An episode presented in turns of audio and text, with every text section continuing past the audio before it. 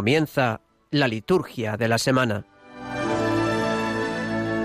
con el Padre Diego Figueroa.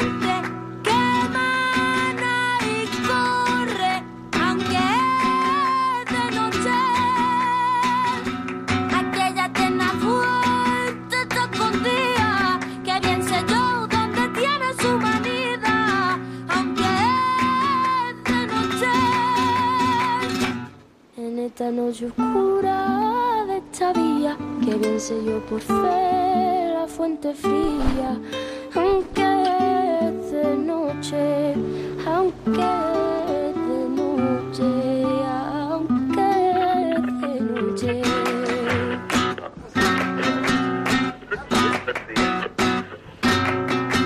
Su origen no lo sé, pues no lo tiene. Más sé que todo origen de ella viene.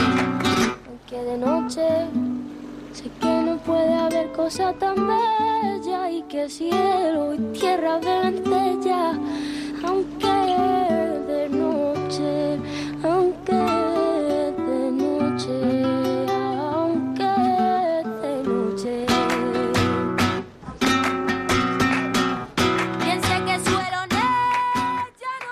Buenas noches, bienvenidos a la liturgia de la semana en Radio María, las 9 de la noche, en este sábado 18 de septiembre. Vamos a dedicar esta hora a aprender un poquito sobre los himnos de la liturgia de las horas. Vamos a dedicar un, rato después de repasar, como hacemos siempre, la liturgia de la semana, de esta semana vigésimo quinta del tiempo ordinario que estamos ya comenzando en las primeras vísperas del domingo. Vamos a repasar un poco eh, los himnos de la liturgia de las horas. Eh, sabemos bien, los que tenemos una cierta costumbre de rezar laudes o vísperas eh, o cualquiera de las horas del día, sabemos bien que estas horas comienzan habitualmente con un himno. ¿Cuál es el sentido de estos himnos?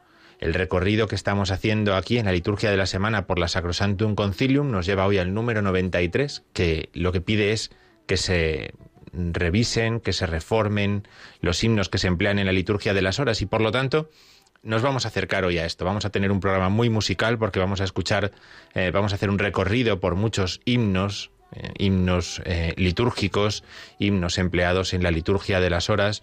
Uno de esos himnos es este cántico en esta noche oscura de San Juan de la Cruz, que hemos comenzado escuchando al principio de este programa porque este es nuestro tema para hoy.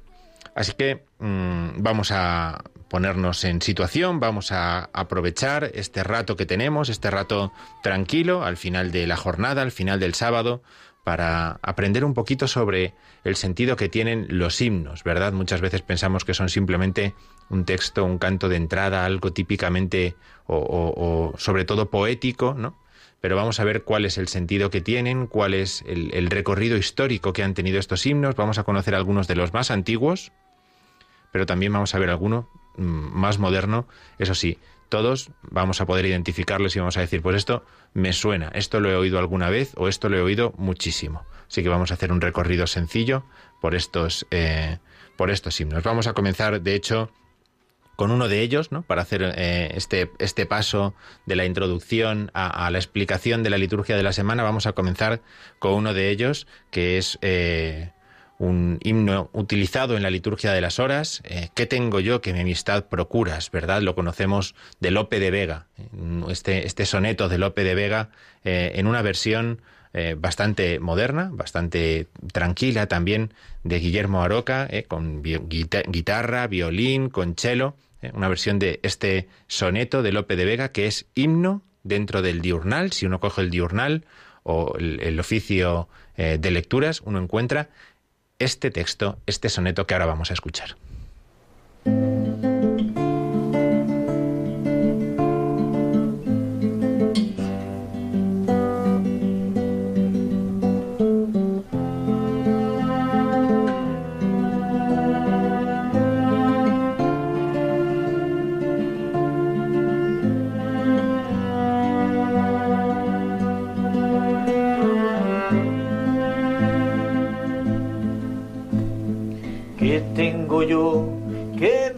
Amistad procuras? ¿Qué interés sigue Jesús mío? Y a mi puerta cubierto de rocío pasas las noches del invierno oscuras. ¿Qué tengo yo que mi amistad Oh, cuánto fueron mis entrañas duras, pues no te abrí, qué extraño desvarío.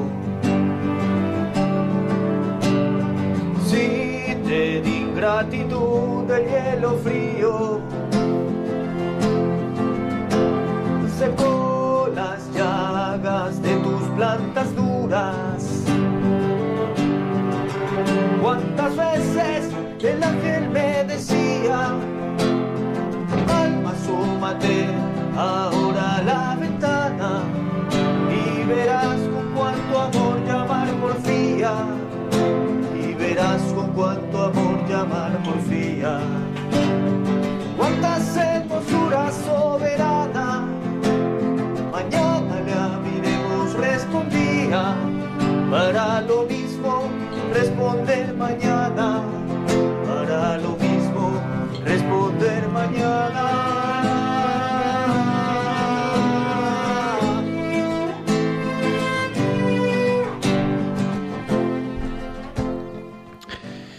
Semana vigésimo quinta del tiempo ordinario. Vamos a acercarnos a la liturgia de la semana, vamos a ir escuchando distintos himnos. Este, además, en, español, pues sin ninguna dificultad para, para comprenderlo, nos ayudaremos unos a otros cuando lleguen los himnos en latín, ¿verdad? Vamos a hablar de esta semana vigésimo quinta del tiempo ordinario, que hemos comenzado ya con el rezo de las primeras vísperas y de lo que vamos a ir celebrando a lo largo de estos días. Mañana domingo, 19 de septiembre, el evangelio que vamos a escuchar es Marcos 9, 30, 37, que es continuación del que escuchábamos el domingo pasado. El domingo pasado escuchábamos cómo mm, Pedro reconocía a Jesús como el Mesías y después cuando éste les anunciaba eh, la pasión, les anunciaba lo que iba a padecer por todos, eh, Pedro como que se echaba atrás, ¿no? Y le decía que eso no podía suceder, ¿no? Y Jesús les advertía, les anunciaba que el que no cogía la cruz no podía ser discípulo suyo. Bien, hoy eh, o mañana escucharemos la continuación, el segundo anuncio de la pasión, ¿no? Recordemos que Jesús hace tres anuncios de la pasión en el Evangelio. Mañana vamos a escuchar otro más. El Hijo del Hombre va a ser entregado y la advertencia a los discípulos que están solamente preocupados por ser eh, el primero, el más importante, de que quien quiera ser el primero tiene que ser el último y el servidor de todos. ¿no? Es lo que les recuerda al poner un niño en medio de ellos. Este es el Evangelio que vamos a escuchar mañana. Como Jesús anuncia su pasión, la primera lectura es una lectura que nos habla de, de la pasión también. El libro de la sabiduría en el capítulo 2 nos anuncia también la, pasión de un justo, la persecución y la condena de un justo. Es un texto que escuchamos muchísimas veces a lo largo del año y que conocemos bien. Lo condenaremos a muerte ignominiosa, ¿no? La envidia que conduce eh, a la persecución del justo. Que tiene una continuación, una respuesta preciosa en el Salmo, que es el que justifica todo lo que vamos a escuchar mañana en la liturgia de la palabra. El Señor sostiene mi vida. ¿Por qué Jesús puede ponerse el último? ¿Por qué Jesús puede decir que el que quiere ir con Él tiene que ser el último?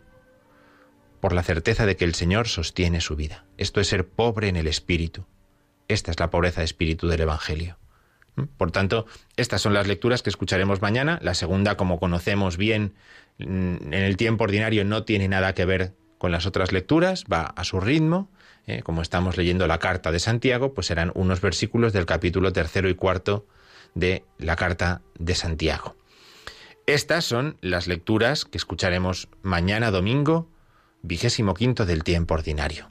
A lo largo de la semana vamos a ir encontrando otro ciclo que se nos abre, el ciclo de Esdras. El lunes, lunes 20, pasado mañana, que haremos memoria de San Andrés Kim presbítero, de San Pablo Chon Hassan y de los compañeros mártires, es decir, los mártires de Corea, aquellos que fueron eh, asesinados en el siglo XIX eh, por anunciar el Evangelio, por querer vivir como cristianos en Corea, ¿eh? catequistas, sacerdotes, un grupo grande de más de 100 cristianos que fueron asesinados por profesar la fe en Jesucristo. De estos haremos memoria el lunes 20, los mártires de Corea.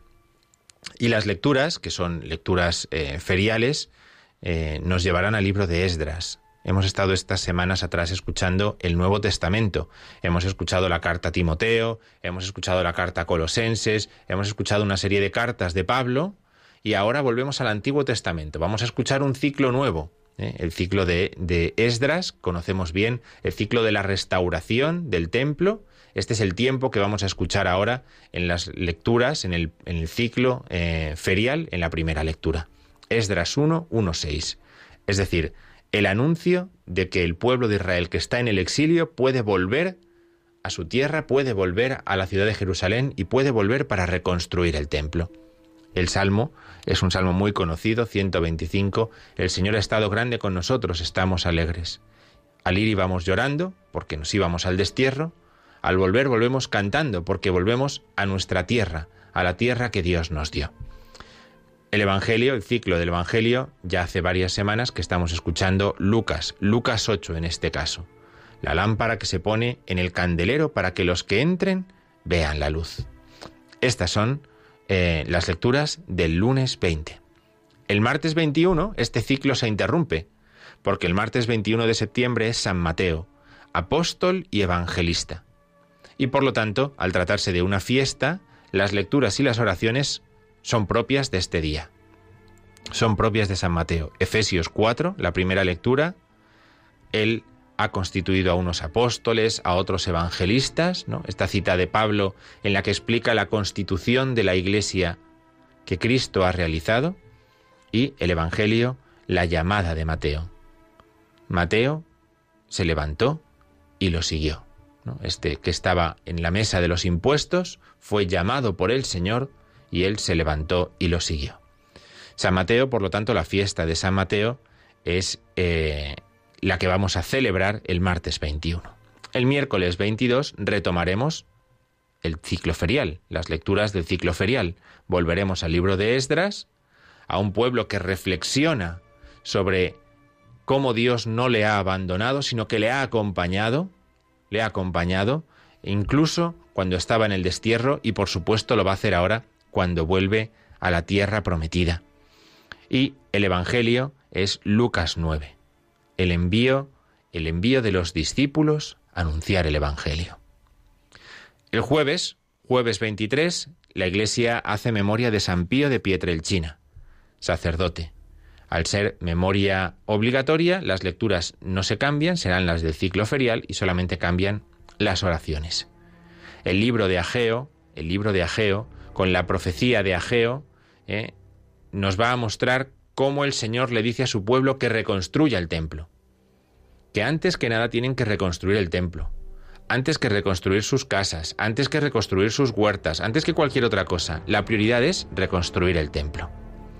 Y el Evangelio, Lucas 9, es eh, el encuentro eh, o la reflexión que hace Herodes sobre Jesucristo. ¿Quién es este Jesucristo? Quién es este Jesucristo, ¿no? Y quería conocerlo, nos dice el Evangelio. El jueves, jueves 24, es día ferial. Continuaremos leyendo la profecía de Ageo. Ageo promete, o Dios promete por medio del profeta Ageo, que el templo, cuando lo reconstruyan, se llenará de la gloria de Dios. Esa promesa tiene que animar al pueblo a reconstruir el templo, a no conformarse con irlo haciendo poco a poco, sino a saber que en cuanto ellos hagan el templo y lo reconstruyan con su esplendor, Él le dará el verdadero esplendor habitando en él. Esta es la lectura que vamos a escuchar el viernes. En el Evangelio escucharemos algo que hemos escuchado el domingo pasado en el Evangelio, pero en Marcos. Tú eres el Mesías de Dios. Y el anuncio de Jesús diciendo que el Mesías tiene que padecer mucho. Para el sábado, sábado 25, eh, memoria libre. Siempre recomendamos que cuando es en el tiempo ordinario un día ferial, eh, que hagamos memoria de la Virgen. que hagamos memoria de Santa María en sábado y cerremos la semana haciendo memoria de Santa María. La primera lectura es de Zacarías, la misma profecía de Ageo que hace por medio de Ageo Dios, la hace por medio de Zacarías y esa será la primera lectura que escuchemos, una profecía más de Dios anunciando la fidelidad y su presencia con su pueblo. Y en el Evangelio, Lucas 9, 43, 45, vamos a escuchar algo como lo que vamos a escuchar en el Evangelio de mañana, un segundo anuncio de la pasión del Mesías. Bien, estas son las lecturas, estas son las lecturas que vamos a escuchar a lo largo de estos días en esta semana vigésimo quinta del tiempo ordinario. Estos son los santos a los que vamos a celebrar, los mártires de Corea, San Mateo, el Padre Pío. Vamos a mm, hacer una parada musical, nos metemos en nuestro tema para el día de hoy, el tema de los himnos en la liturgia de las horas. Vamos a escuchar un himno que no tenemos ahora en nuestro diurnal, pero uno de los himnos más antiguos que tenemos, atribuido a San Ambrosio, o Lux Beata Trinitas, un himno trinitario, un himno trinitario eh, que aparecía antiguamente para el lucernario de las vísperas del domingo. Es decir, para comenzar la oración de la tarde del domingo, vamos a escuchar este eh, himno atribuido a San Ambrosio, lo vamos a escuchar en canto gregoriano.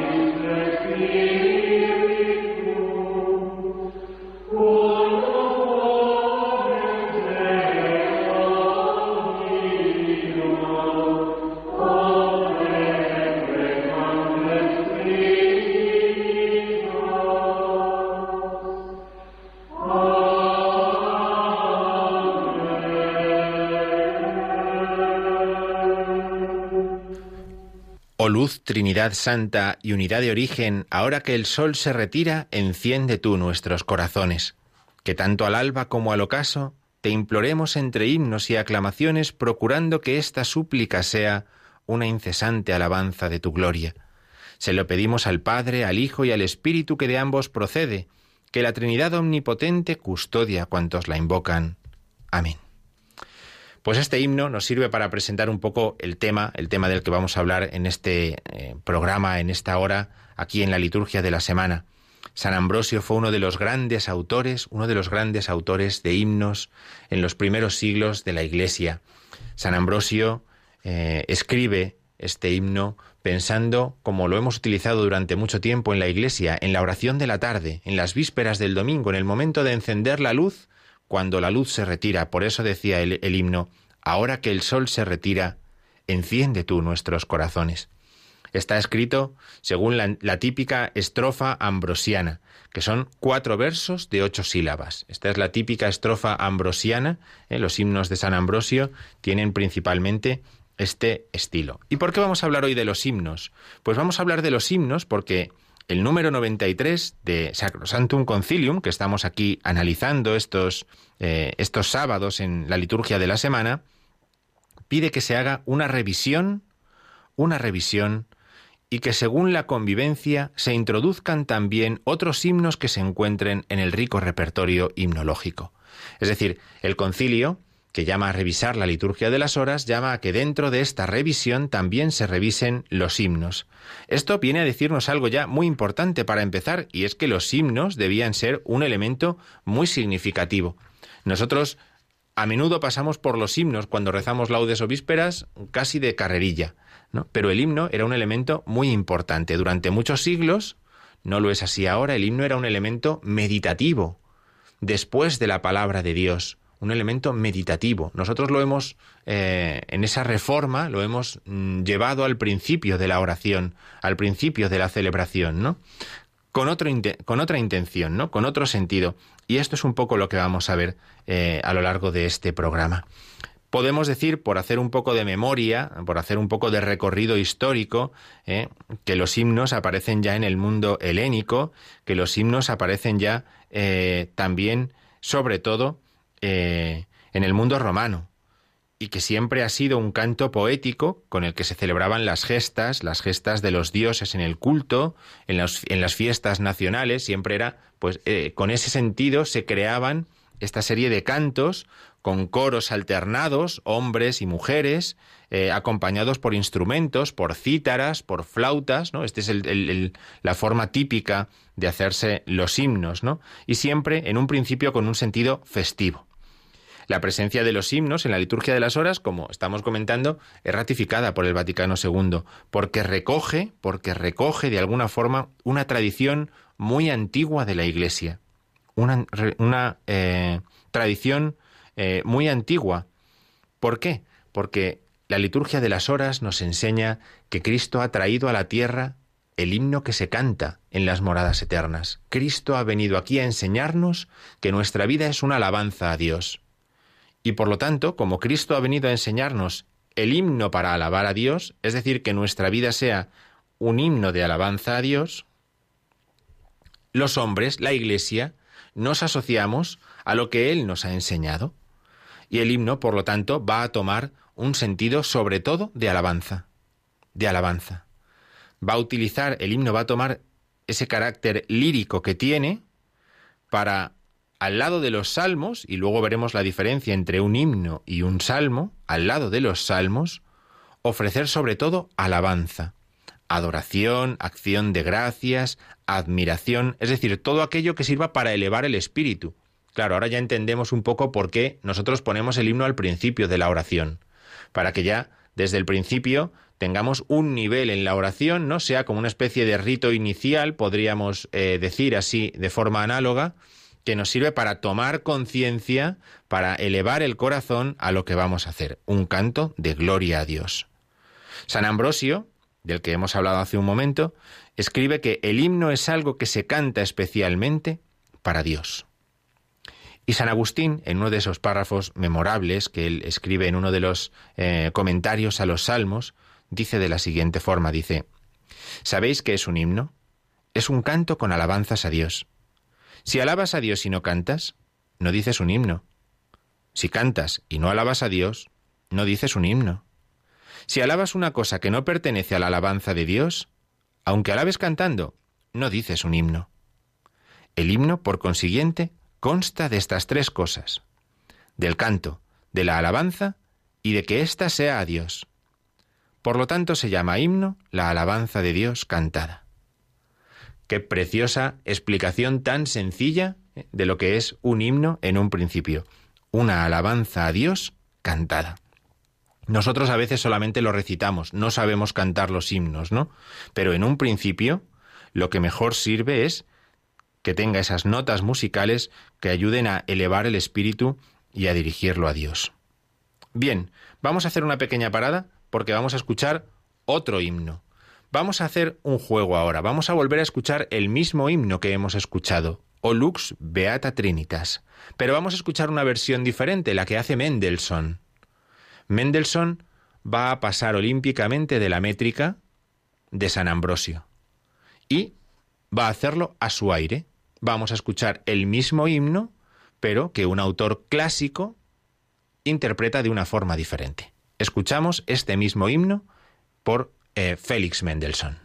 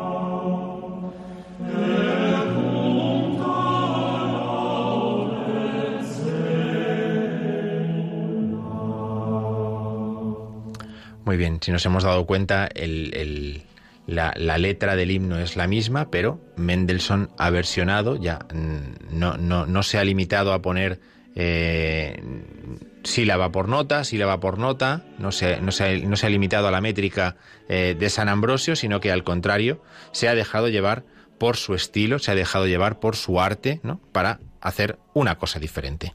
Bien, vamos a seguir hablando un poquito más de los himnos, ¿no? Estamos hablando de que ciertamente la forma métrica eh, ha sido siempre algo propio del himno, algo con natural ciertamente al himno hay una tendencia, según van pasando los siglos, hacia la prosa en la himnografía, pero eh, el himno siempre va a ser un canto colectivo, popular, de alabanza y de acción de gracias a Dios. Los más antiguos, y pensemos por ejemplo en el Gloria, Gloria in excelsis Deo, esto es un himno súper antiguo, es un himno súper antiguo, o Te Deum Laudamus, Te Dominum Confitemur, son himnos muy antiguos, ¿eh? Todos estos himnos obedecen a un ritmo parecido al de los salmos, pero son diferentes.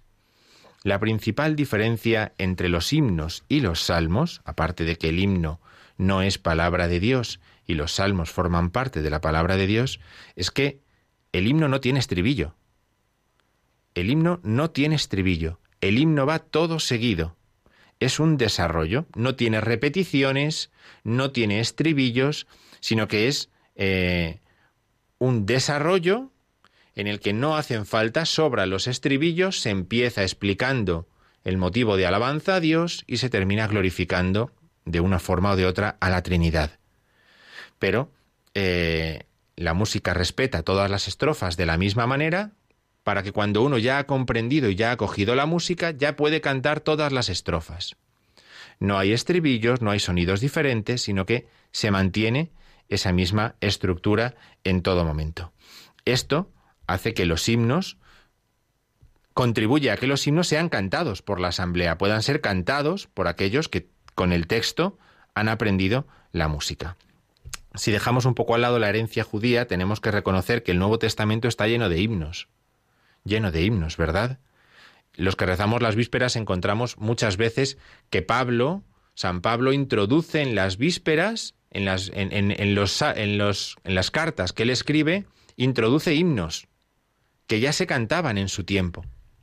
Y esos himnos le sirven, le sirven para comunicar alguna verdad de la fe. Filipenses 2, por ejemplo, Cristo, a pesar de su condición divina, no hizo alarde de su categoría de Dios, un himno. Efesios 1, bendito sea Dios, Padre de nuestro Señor Jesucristo, que nos ha bendecido en la persona de Cristo, otro himno. Colosenses 1. Damos gracias a Dios Padre que nos ha hecho capaces de entrar en la herencia del pueblo santo en la luz. Himnos todos, ¿no? Tenemos otros en el Nuevo Testamento. El Benedictus, el Magnificat, Nundimitis, himnos. Los grandes padres de la Iglesia, todos se han dedicado, todos en algún momento han escrito himnos. Tertuliano, San Hilario de Poitiers, San Efrén, San Basilio, San Gregorio Nacianceno, San Gregorio de Nisa, San Juan Crisóstomo, por supuesto, San Ambrosio de Milán, el creador de la himnografía latina. Los, los, bizantinos, los orientales, también cuentan con un gran repertorio, cuentan con un gran repertorio, pero más cercanos a nosotros son siempre, pues esto, San Ambrosio, sobre todo, con sus, sus himnos eh, eh, para la liturgia, para el, para el canto de las horas, ¿no? En estos himnos podemos encontrar de ese paralelismo con el que escribe San Ambrosio, con el que compone San Ambrosio, de ese paralelismo eh, a, otros estilos también tradicionales, más fáciles, más populares, que eh, se favorecen de la, de la, métrica, se favorecen del ritmo también para que se queden en los demás, se queden en la gente, ¿no? Aurelio Prudencio, Gregorio Magno, Venancio Fortunato, luego escucharemos si nos da tiempo algo de Venancio Fortunato, Pablo Diácono, bien, gran cantidad de autores que se han dedicado a los himnos. El Concilio Vaticano II determina que se restituyan los himnos a su forma original en lo que sea posible y en lo que no entren estas nuevas eh, himnos eh, que se hayan estudiado y sean adecuados. Hoy la liturgia tiene 291, 291 himnos en latín. 291 himnos en latín. Y Estos himnos, algunos han podido ser traducidos, otros se ha preferido no traducirlos y cambiarlos. Vamos a escuchar otro de estos himnos, lo escuchamos un poquito y continuamos hablando sobre los himnos. Vamos a escuchar Pangelingua. Todo el mundo sabe que es Pangelingua, ¿verdad? Santo Tomás de Aquino, uno de sus himnos eucarísticos, ¿no? En el siglo XIII, uno de estos que conocemos bien, que seguramente incluso en nuestras parroquias todavía cantemos. Este está todavía en el libro de la liturgia de las horas, está en el diurnal para el Corpus Christi, ¿verdad? Bien, vamos a escuchar la versión que canta la comunidad del Emmanuel, una comunidad francesa, la comunidad del Emmanuel, de este Pangelingua.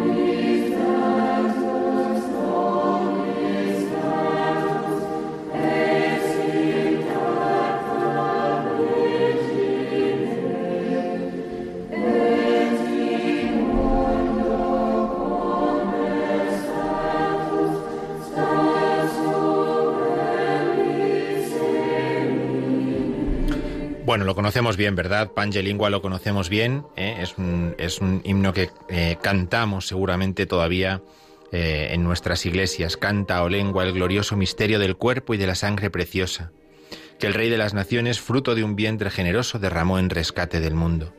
Nos fue dado, nos nació de una virgen sin mancha, y después de pasar su vida en el mundo, una vez propagada la semilla de su palabra, terminó el tiempo de su destierro dando una admirable disposición. Bien, eh, conocemos Pangelingua, que es un himno. Se compone así, es un desarrollo, un desarrollo que permite eh, contemplar un misterio y que permite además eh, alabar a Dios por ello. ¿Cuáles son las pautas para componer los himnos? Nos podríamos preguntar, ¿cuáles son las reglas ¿no? o, o los criterios para componer himnos? Pues norma básica y nuclear es que los himnos litúrgicos han de ser poético-líricos. Esto es fundamental. No son solamente narrativos o, una enseñanza, sino que tiene que haber eh, esta característica poético-lírica. El himno ha de ser nítido, claro para la comprensión de los que oran. Tiene que servir para fomentar la devoción, la piedad de los que cantan con él, purificado de mitologías, de reminiscencias paganas o extrañas. Nada puede haber en los himnos que haga difícil el canto eclesial. Son letras para cantar, y en ellas se deben evitar cuidadosamente cualquier tipo de forma difícil de entender o difícil también de pronunciar. El himno no tiene que ser más largo ni más corto de lo debido, ¿vale? No tiene que ser eh, eh, nada más que lo que es. Y comentar o explicar o alabar a Dios por lo que lo tiene que alabar. Hoy tendemos más a la brevedad, ¿verdad? A los himnos más cortos, cuatro, cinco estrofas, veinte, veinticinco versos, ¿no? Como término medio. Eso es lo que viene a ser actualmente un himno. Tenemos que entender también que para cada oficio mm, no se deben escoger más de tres himnos o uno solo dividido en tres partes, es decir, para las distintas horas del día. Los himnos propios son una característica especial de este día. Hemos dicho el Pangelingua, y cualquiera puede asociar Pangelingua con el, día del Corpus, o, o Lux Beata Trinitas, y cualquiera puede asociar ese himno con la Trinidad. O hemos comenzado que bien sé yo la fonte que emana y corre, y lo podemos asociar perfectamente a San Juan de la Cruz con la Trinidad. ¿Eh? Un himno propio de un día indica la importancia de ese día. Indica la importancia de esa fiesta. Y además eso nos estimula a decir, anda, este es un himno para este día. ¿eh? Es un traje exprofeso para esta fiesta, ¿no? Bien, este himno en primer lugar invoca a Dios, invita a alabarlo, después contempla el misterio, explica el misterio que nosotros estamos celebrando, después le pide algo a Dios relacionado con este misterio por el que le alabamos y concluye con una doxología, con una alabanza a la Trinidad. ¿Vale? A veces termina también con una referencia a la escatología, al final de los tiempos, a la vuelta del Señor, pero esto ya son otro tipo de cosas. ¿Vale? Bien, este tipo de himnos, por lo tanto, tienen que cumplir con estas características más o menos para que podamos reconocerlos como tales, para que podamos reconocer que son himnos, himnos que se emplean en la liturgia. Los himnos en nuestra lengua son aproximadamente 270. ¿Vale? Bien, vamos a hacer otra parada porque vamos a escuchar otro himno. Este himno eh, que vamos a escuchar es en español, eh, es conocidísimo. Lo escuchamos y luego continuamos.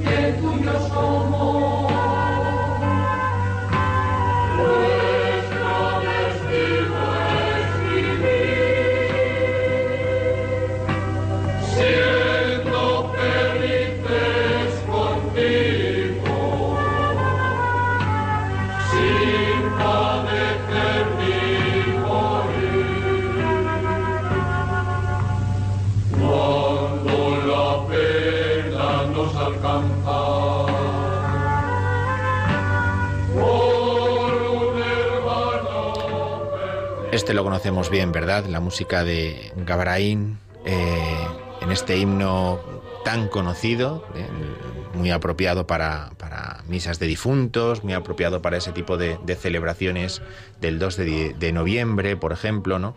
Bueno, pues ahí lo encontramos también en la liturgia. Bien, eh, sigue esta estructura, ¿verdad?, que estamos diciendo. Eh, y por lo tanto, pues nos vale muy bien como un ejemplo más en esta, en esta reflexión que estamos haciendo aquí en la liturgia de la semana en, en, Radio María. Bien, eh, vamos a continuar, vamos a continuar. Estábamos diciendo que los himnos en lengua castellana son 270. 5.621 versos tienen los himnos en español que encontramos en el diurnal, en la liturgia de las horas. Y los himnos latinos los encontramos como apéndices. Si uno va al final del diurnal, allí encuentra eh, algunos himnos latinos como apéndice, por si quiere rezarlos, por si los entiende, eh, pues eh, porque forman parte de nuestra tradición, ¿no? Es inevitable referirnos un poco también a los himnos latinos. ciertamente merecen toda nuestra admiración, tiene que entrar la lengua vernácula cuando el, cuando el, pueblo, cuando los cristianos ya no entendemos suficientemente el latín. Y por eso se introducen otros himnos en la liturgia de las horas. Un poema concebido en una lengua determinada ciertamente es muy difícil que se pueda traducir a otra con fidelidad, que se pueda traducir a otra manteniendo la misma métrica, manteniendo el mismo ritmo y por lo tanto, pues algunos se prefiere mantenerlos en latín mientras que en otros casos eh, se ve más fácil y se adaptan. Y en otros directamente se crean otro tipo, otro tipo de himnos. ¿no? Los himnos latinos han sido, pues, un punto de partida. Han sido la razón profunda de no pocos himnos castellanos. Y por lo tanto, pretenden traducir a las lenguas vernáculas grandes himnos latinos de gran complejidad. Vamos ahora, el siguiente que vamos a escuchar es un buen ejemplo de esto, porque es un caso que conocemos muy bien, ¿no?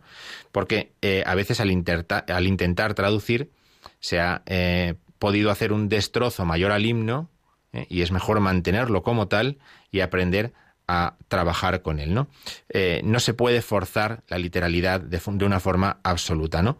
Por eso eh, en muchos casos se ha intentado buscar otras versiones, algo un poco más libre.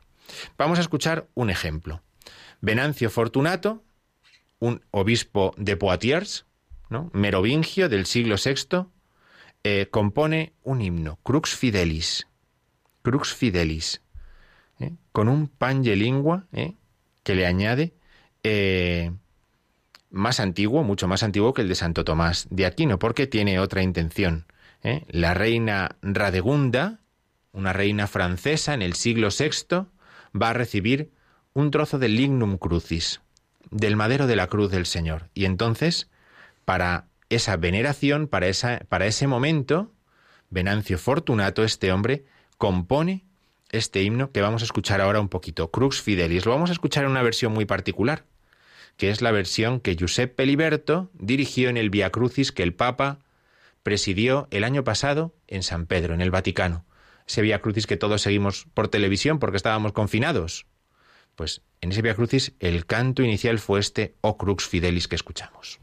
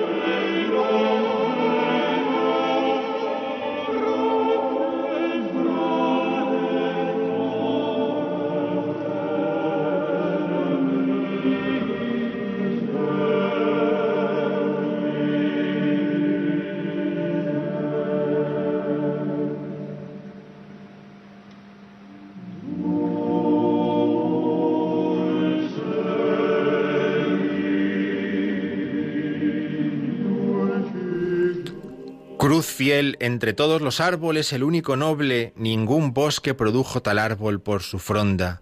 Vástagos, dulce leño, dulce clavo, dulce peso el que sostiene. Dobla tus ramas, árbol alto, ablanda tus tensas entrañas y sea suave la rigidez aquella que te otorgó el nacimiento, para que suave tiendas en el leño los miembros del Rey Supremo. Así comienza este himno que ciertamente como hemos adaptado nosotros y lo rezamos así en la Semana Santa. Oh cruz fiel, árbol único en nobleza. Eso sale de aquí. ¿eh? Ahí, tenemos este, este, este himno, ¿eh? este himno eh, que acabamos de escuchar. Vamos a dar el teléfono por si eh, alguien quiere eh, hacer alguna consulta sobre este tema que estamos tratando de la liturgia de las horas o de los himnos de la liturgia de las horas. 910059419. Repito, 910059419. Nos queda ya poquito tiempo, pero mientras vamos comentando otras cosas y vamos escuchando otros himnos, pues eh, podemos profundizar un poquito más en este tema de los himnos de la liturgia de las horas. Bien, ¿qué criterios se han seguido para hacer la edición típica de los himnos que nosotros tenemos ahora? Pues, como decíamos, hay un grupo de himnos que se han traducido del latín. Hay un grupo de himnos que se han traducido. Cristo, cabeza, rey de los pastores. Ese es un himno que conocemos, ¿no? Los que rezamos la liturgia de las horas, ¿no? Otro, oh cruz fiel árbol único en nobleza.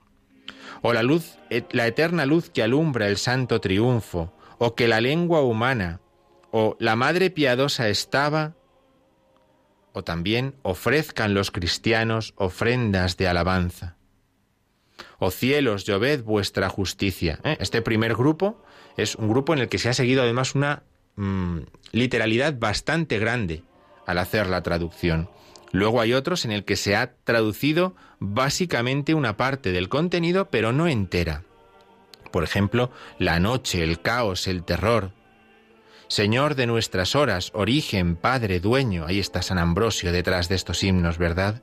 O este es el tiempo en que llegas, esposo tan de repente. Todos estos himnos latinos son himnos que nosotros eh, conocemos bien, ¿verdad? Cantan tu gloria Cristo sacerdote.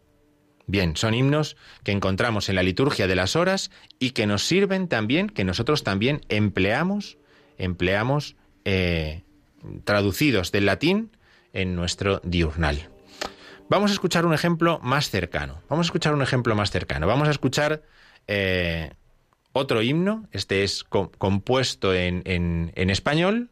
Lo escuchamos, lo reconocemos y continuamos.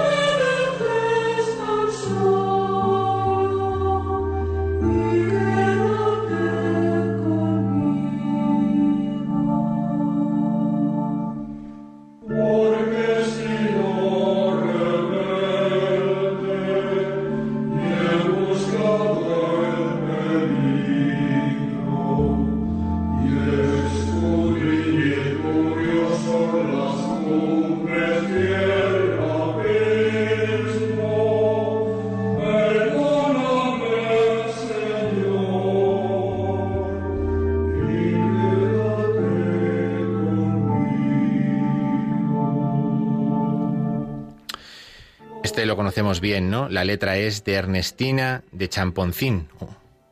Ernestina de Champoncín, ¿eh? una eh, poetisa eh, del siglo XX que, que, escribe este texto y Elizalde le pone la música. Bien, podemos continuar un poquito más, continuamos un poquito más, antes de... Pues estamos ya terminando nuestro programa. ¿De dónde han salido otros himnos que no han sido traducidos? Pues otros, algunos han sido recreados recreados de textos latinos, hora de la tarde, fin de las labores. Este es un, ejemplo, ¿no? Al filo de los gallos viene la aurora. Cristo, alegría del mundo, resplandor de la gloria del Padre, que es un antiguo himno greco-cristiano. O hay otros poemas que son de una antología castellana de todos los tiempos antología castellana donde estaban pues Lope de Vega, el que hemos escuchado, San Juan de la Cruz, Santa Teresa de Jesús y tantos y tantos otros, ¿verdad? También tenemos otros himnos, otros himnos que mm, han salido eh, más bien de cantos queridos de nuestro pueblo. Uno de ellos es con el que vamos a terminar nuestro programa de hoy. La coral de Santiago Apóstol, vamos a escuchar cómo interpreta, con letra de Restituto del Valle y música de Eduardo Torres, Salve Madre. Vamos a terminar aquí nuestro programa, pero vamos a escuchar un poquito Salve Madre.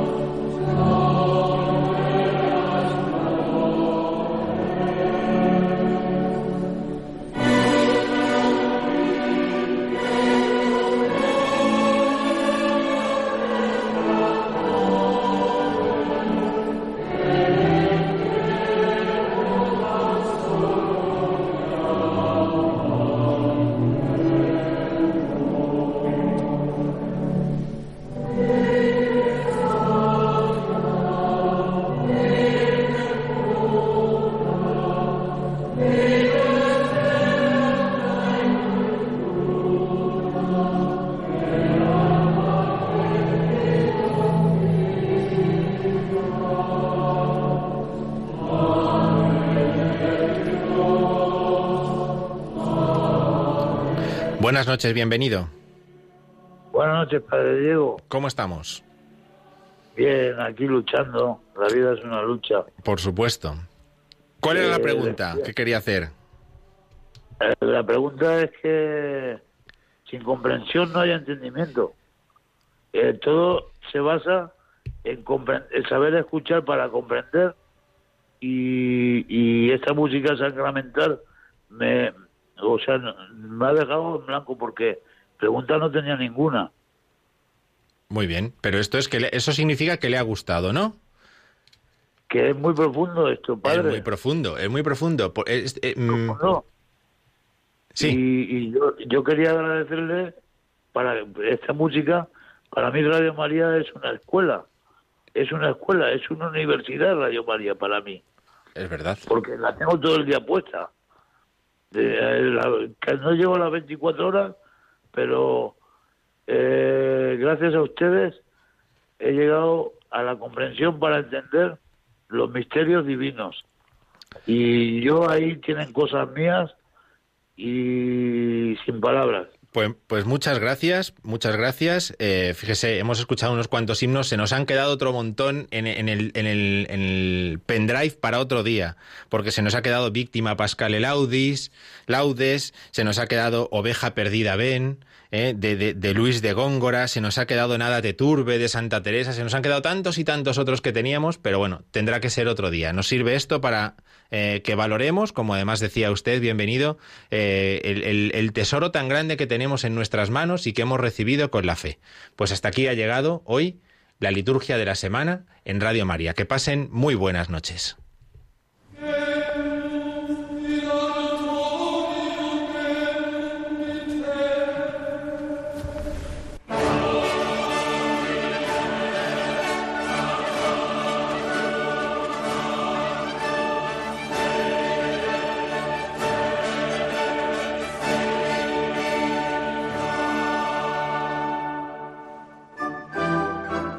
Han escuchado la liturgia de la semana